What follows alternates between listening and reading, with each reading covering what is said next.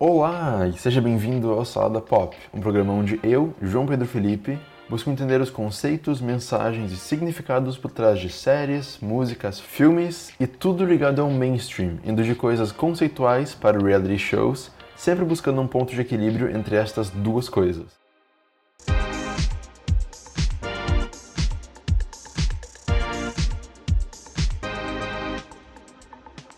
Bom, então o episódio de hoje é sobre o final da quinta temporada de Silicon Valley e também o massacre das comédias que a gente teve na semana passada, né? Mas vamos por partes. Primeiro, então, eu gostaria de começar com Silicon Valley.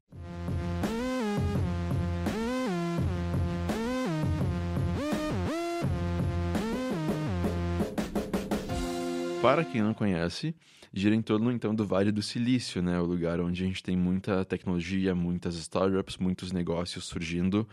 E a série basicamente acompanha um cara chamado Richard Hendricks, que tem uma ideia, tipo, e se existisse uma forma da gente comprimir arquivos e fazer com que eles pesem menos da metade do tamanho original, sem perder qualidade? Então, Richard e os colegas de casa barra colega de trabalho, barra o pessoal que mora na incubadora que ele mora, decidem criar essa startup, a Pied Piper, e começar a trabalhar em algoritmos e coisas que vão fazer isso funcionar. Vão, fazer, vão conseguir fazer com que os arquivos pesem menos.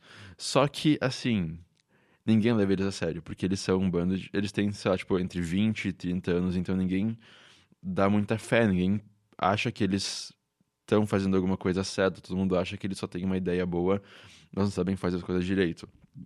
Até que os guris vão num concurso no fim da primeira temporada e todo mundo, tipo, eles explodem a mente da competição e todo mundo percebe, meu, eles estão sérios sobre isso, eles podem ser levados a sério, eles sabem do que estão falando. Daí, enfim, a série passa por vários momentos altos e baixos e ela tem muito sucesso nesses momentos mais intermediários, entre os altos e baixos, que são muito próximos da vida real e tem uma comédia muito afiada, muito bem feita. Mas eu explico toda a série para poder falar um pouquinho do que acontece no final dessa última temporada. Que basicamente, então, na quarta temporada, o Richard e a equipe da Pied Piper pensam: meu, o Facebook está tomando controle dos dados de todo mundo, o Google também. E se a gente fizesse uma nova internet descentralizada em que ninguém mandasse e a gente não tivesse controle, mas o controle tivesse com o público, com quem consome? Eles acham isso genial e daí eles acabam mudando a direção da companhia para que ela seja não mais a Pied Piper de comprimir vídeos e arquivos, mas sim a Pied Piper da nova internet. Então ela vira Pied Piper Net. e daí, a partir disso, todo mundo fica muito atento ao que o Richard faz, porque nesse estágio da, do, da série, o pessoal já sabe que o Richard não tá brincando e que, e que ele pode ser muito, tipo, bobo ou muito brincalhão ou muito, sei lá, sem jeito de lidar com pessoas o pessoal sabe que ele sabe o que está fazendo. Então, ele começa a criar a Pied Piper Net e assim, na incubadora em que ele mora, a incubadora era administrada por um cara chamado Ehrlich, que caiu fora da série, e daí o Jin Yang, um cara que morava lá na incubadora também, decidiu pegar a ideia da Pied Piper e copiar e levar para a China, porque o Jin Yang é chinês. Então ele pega a ideia da Pied Piper copia toda, vai para o mercado chinês e diz: gente, eu tenho essa nova internet, olhem só para mim. Daí ele vende a, a cópia da Pied Piper Net para um cara chamado Yao. Espera aí que já vai fazer sentido. Por quê? Porque enquanto o Richard está nos Estados Unidos desenvolvendo a Pied Piper Net dele, com a parceira dele, a VC dele, que é a Laurie, a Laurie que ajuda ele a fazer as decisões mais corporativas e mais sérias e mais pesadas, e ela investe muito na PyPiperNet, cai fora, ela dá para trás e fecha uma parceria com o Yahoo.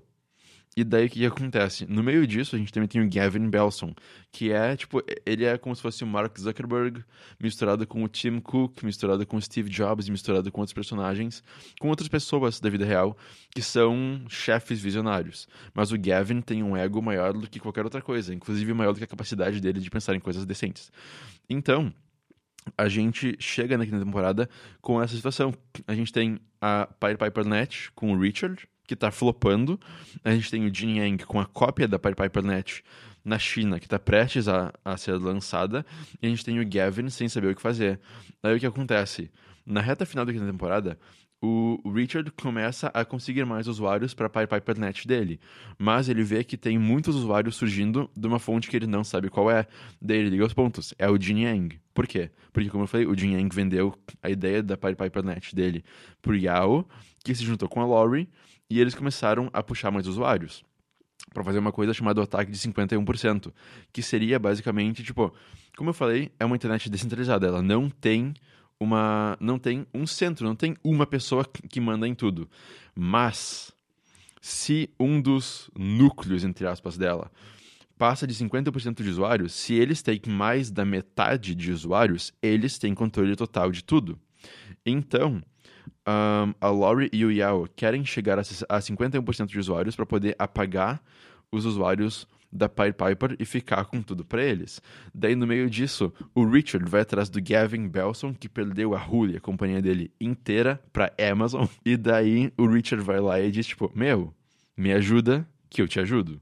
Daí o Gavin ajuda o Richard, mas assim que ele percebe que o Richard tá com problemas, ele tá ferrado, ele pula de barco pro barco do Yao e da Laurie e oferece ajuda para eles.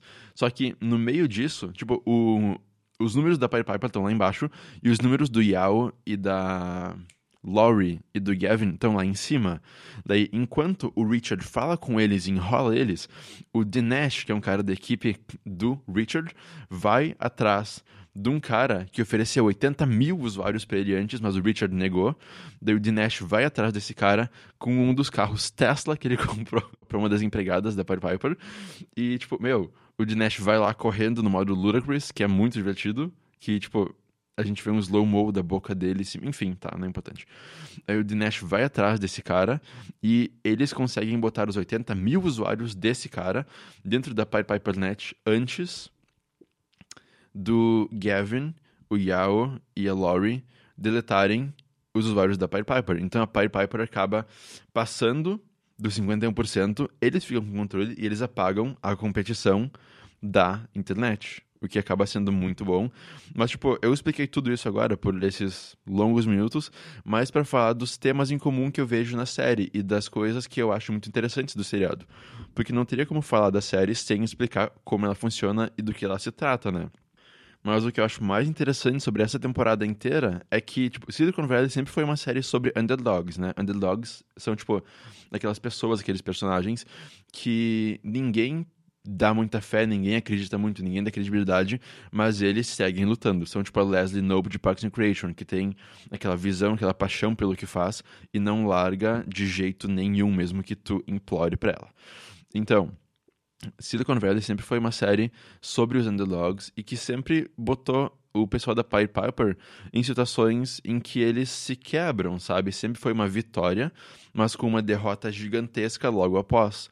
Então, ter os personagens com um momento de vitória sem nada quebrando isso depois é muito bom de ver.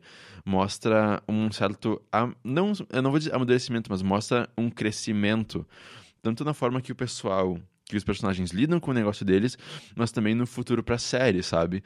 Algo que eu pensei muito vendo esse, vendo esse episódio final é que a série poderia acabar perfeitamente bem aqui, que não teria problema nenhum porque encaixa muito bem. Eles passam quarta, quatro temporadas sofrendo, sem conseguir nada do que eles querem, ou conseguindo e logo tendo alguma coisa que explode tudo, e daí agora eles finalmente têm uma vitória e eles conseguem chegar no objetivo que eles tinham desde o começo, que era espalhar isso com o maior número de pessoas possível.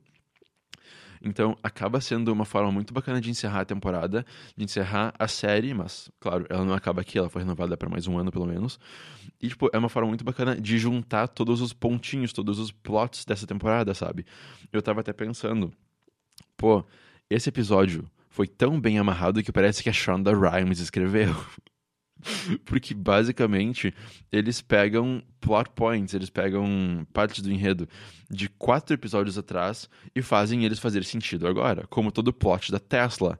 Que tipo, a Tesla, que é a empresa que faz carros e tecnologia, eles começaram a patrocinar, começaram a botar dinheiro em Silicon Valley. E daí Silicon Valley começou a fazer merchandising da Tesla, como a gente está acostumado a ver tipo na Malhação e em várias outras séries por aqui.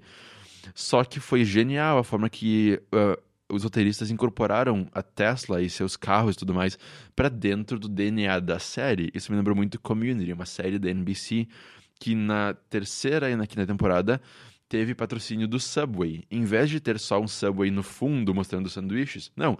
Eles criaram um personagem humano que incorporava o Subway e, tipo, ele representava a empresa, a marca pela universidade. E a, o, a frase dele era Eat Fresh, tipo, coma fresco, que era o slogan do Subway anos atrás. Então, é muito genial essa forma que eles pegam merchandising e essas ideias diferentes e juntam tudo. E, pá, não, não, não, não tem como não falar, sabe? Tipo, é, é, muito bacana como eles amarraram tudo. Porque Silicon Valley sempre foi muito bem escrita, mas agora tá muito melhor, sabe? E também gera muitos. Esse final gera muitos questionamentos, muitas sugestões do que pode vir pela frente, né? Porque agora que o Richard finalmente teve um gosto da vitória, o que será que vai rolar? Porque, tipo, o pessoal no Reddit já tá pensando que de repente o Richard vai acabar virando sua própria versão do Gavin, porque ele acabou trapaceando, entre aspas, o Gavin e os outros para conseguir o que ele queria. Então, isso é uma coisa muito Gavin de se fazer. Então, de repente, de repente, talvez ele vire um cara assim, mas sei lá. Eu acho que o Richard tá mais pra uma versão do Peter Gregory, que era o mentor dele na primeira temporada, só que o ator faleceu e ele foi apagado da série. Eu acho que o Peter tá mais pra ser um cara bacaninha como o Peter do que um cara mala como o Gavin, sabe? Pra saber com certeza, só esperando o ano que vem chegar e a sexta temporada da série chegar. Eu queria deixar aqui meu, meus pensamentos sobre. E se vocês têm sugestões, por favor, ponham nos comentários, mandem feedback, mandem um e-mail.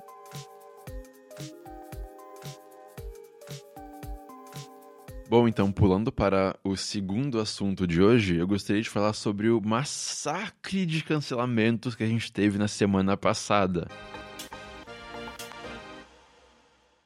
Então, os upfronts, para quem não está muito ligado, são basicamente uma época no ano de março a maio ou junho, em que os canais norte-americanos e os estúdios que fazem parte deles fazem eventos, geralmente um a cada dia, então tipo a NBC num dia, a Fox no outro dia, a Disney no outro dia, para anunciar qual a programação do fim do ano deles, né, quando estreiam os programas lá por setembro, agosto, outubro e para anunciantes verem esses programas e começarem a, tipo, a pagar para anunciar durante os intervalos, sabe? É uma coisa completamente focada na propaganda, mas são nos upfronts que a gente descobre quais séries vão viver, quais vão morrer e quais são as novas que vão sair.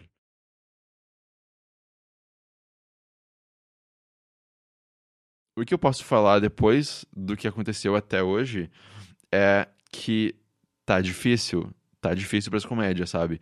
Tipo, na semana passada a gente viu que a Fox cancelou Brooklyn Nine-Nine, que era uma das séries mais excelentes que eles tinham, uma comédia muito única.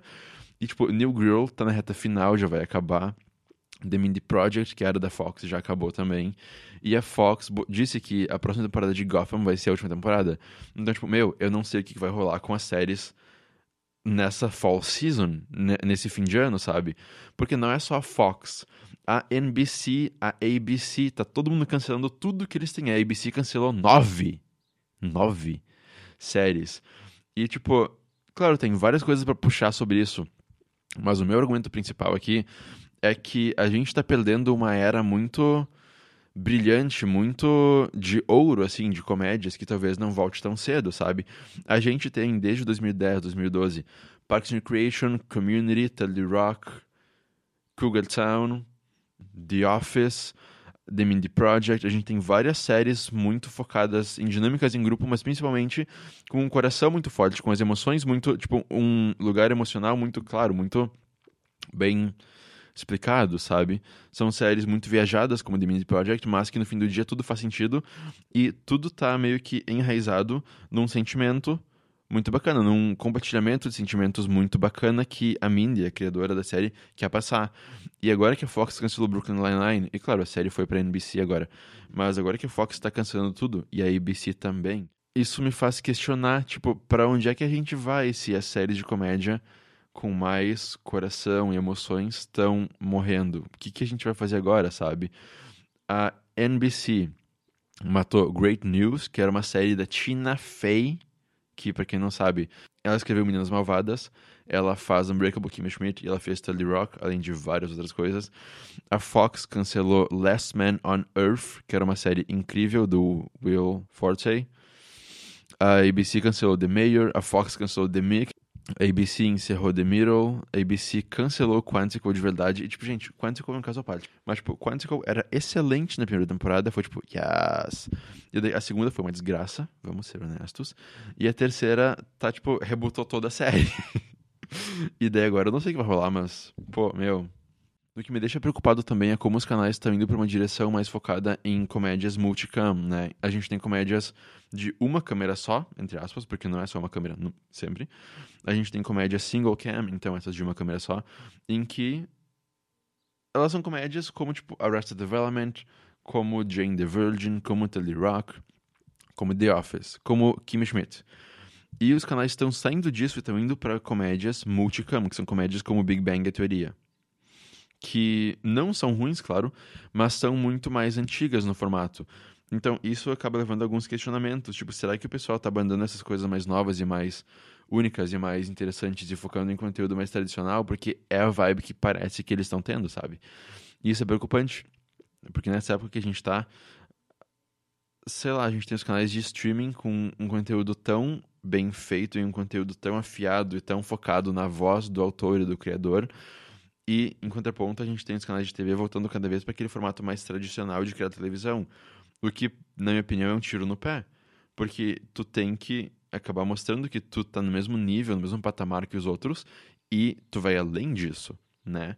Então, eu não sei o que vai rolar no resto dos upfronts. Eu tô triste que The Mick acabou agora que eu comecei a ver a série, ela foi cancelada, o que acaba sendo uma pena.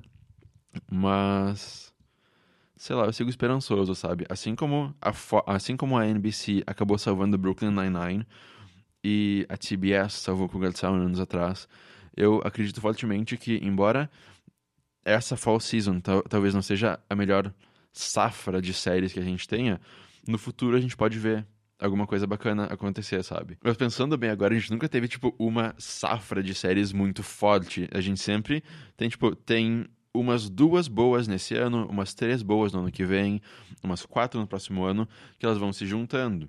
Então é possível que de repente Brooklyn Nine-Nine seja uma das únicas séries bacanas que a gente tenha nesse ano, mas ano que vem vem uma safra muito melhor, né? Não tem como saber. Mas vamos seguir esperançosos porque é, é o que a gente tem. O Salada Pop é um programa produzido pela Agência Experimental de Comunicação Social da Universidade de Santa Cruz do Sul, produzido por Gabriel Steindorf e coordenado por Diego Weigelt. Músicas por Felipe Fontoura.